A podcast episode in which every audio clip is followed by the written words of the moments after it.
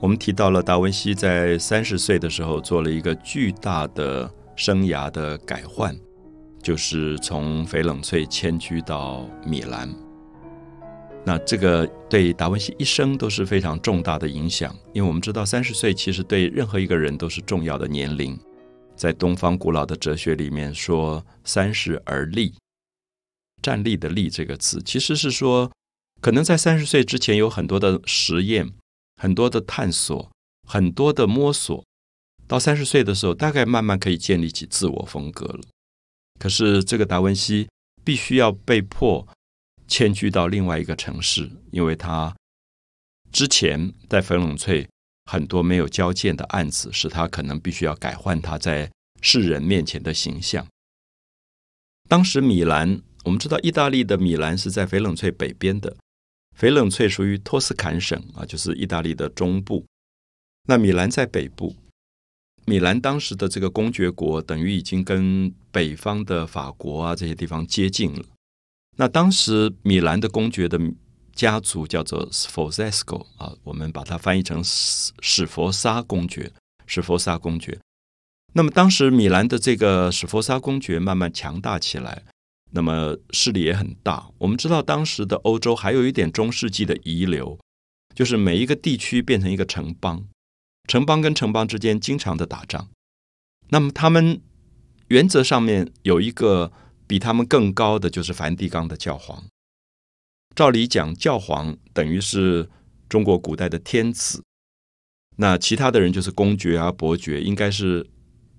受这个教皇命令。可是我们知道，教皇当时的权力势力越来越小，所以也没有办法命令这些公爵伯爵，所以他们就有一点独立起来了。就米兰就是一个独立的城邦，西耶纳是一个独立的城邦，翡冷翠是一个独立的城邦，之间常常打仗，啊，打来打去的。所以，我们以今天的角度来讲，达文西从翡冷翠到了米兰，等于是到了外国，到了另外一个国度去求他的生活。那我看过一个最有趣的资料，是达文西今天他的手稿里留下一个很重要的一封信。这个信是达文西写给史佛沙公爵的。那这个信的复制品也曾经在台湾展览过。为了要让大家了解达文西的不同阶段的这个发展，那这封信里面，达文西列举了他自己三十六项才能，就是他为了要。让史佛沙公爵接受他，其实等于是一个求职的信，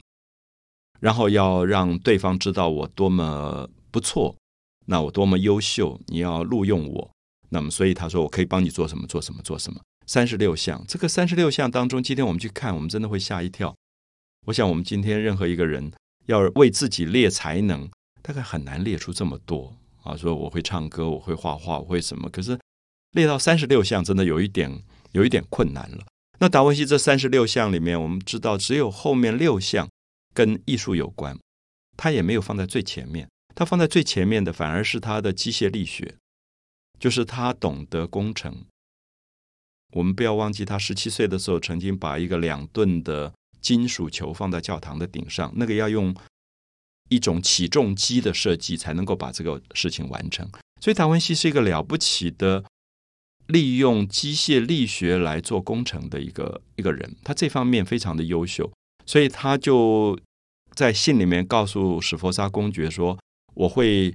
有这样的才能，我懂得齿轮的怎么这样的转动，怎么带动一个自动行走的机器，我可以利用齿轮怎么样去发动枪炮。我们知道那个时候的枪跟炮都是打仗里面最重要的一些武器，而这些武器。”是因为火药刚刚从东方传来，这个火药传进来，西方人刚刚会用，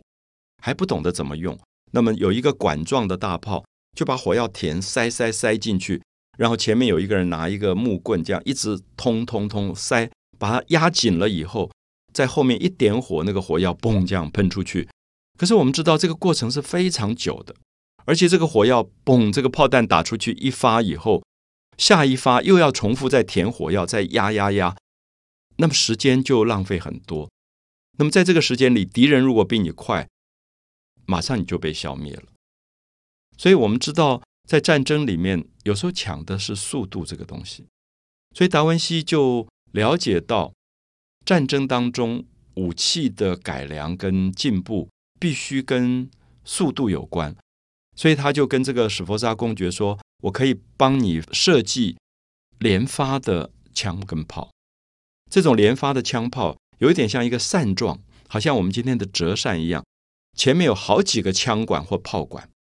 然后它可以利用齿轮的带动，把第一发炮弹打出去以后。”很快的就进入到对第二发炮弹，所以它是我们叫做机关枪，就是这个东西，就是连发的，它是连发的，所以因此它的速度掌握的比较快。所以如果战争里你用到这样的一种连发式的枪或者炮，你当然得胜的机会是几率性大太多太多了。所以因此我们看到这个史佛沙公爵立刻就被达文西说服了。因此，我们知道，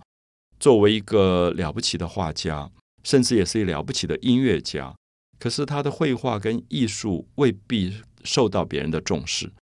可是他有一个很务实的东西，反而帮他成为他以后职场上谋生的最重要的一个工具，就是他的机械力学的部分。所以我们特别要提到，达文西在三十岁左右的时候到了米兰之后。他有一段时间做了很多很多跟军事工程有关的东西。我们在他的大西洋手稿里看到很多连发性的枪、连发性的炮，还有那种非常大的弓箭。我们平常的弓箭是一个人用手就拉开射箭射出去，可他设计了一种弓，非常大，大到要好几个人去拉这个东西，然后可以把火药打出去的。那么这些巨大的自发性的弓弩。在当时都经由他设计，变成了最先进的科学武器。